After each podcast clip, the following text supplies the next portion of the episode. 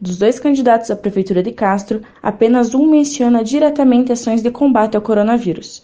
Isso é o que mostram os planos de governo registrados no site do Tribunal Superior Eleitoral. Candidato à reeleição, o prefeito Moacir Fadel, do Partido Patriota, em dez páginas do plano de governo, não menciona em nenhum dos pontos do texto políticas específicas de enfrentamento à pandemia. Apenas apresentações gerais sobre a saúde, como a ampliação da infraestrutura hospitalar e das unidades de pronto atendimento.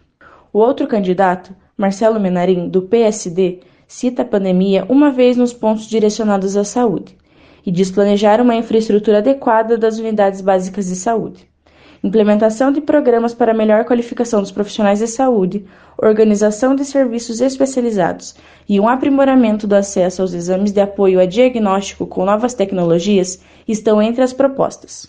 Nenhum dos dois candidatos apresentam propostas de enfrentamento à pandemia na área da educação, no reaquecimento do mercado de trabalho e na geração de empregos ou políticas assistenciais e sociais, por exemplo.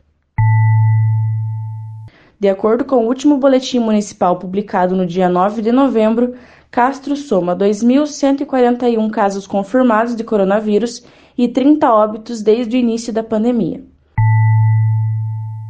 Eu sou Catarina Jaworski Edlin e esse foi o Boletim Covid-19 Informação contra a Pandemia, uma produção diária do curso de jornalismo da Universidade Estadual de Ponta Grossa.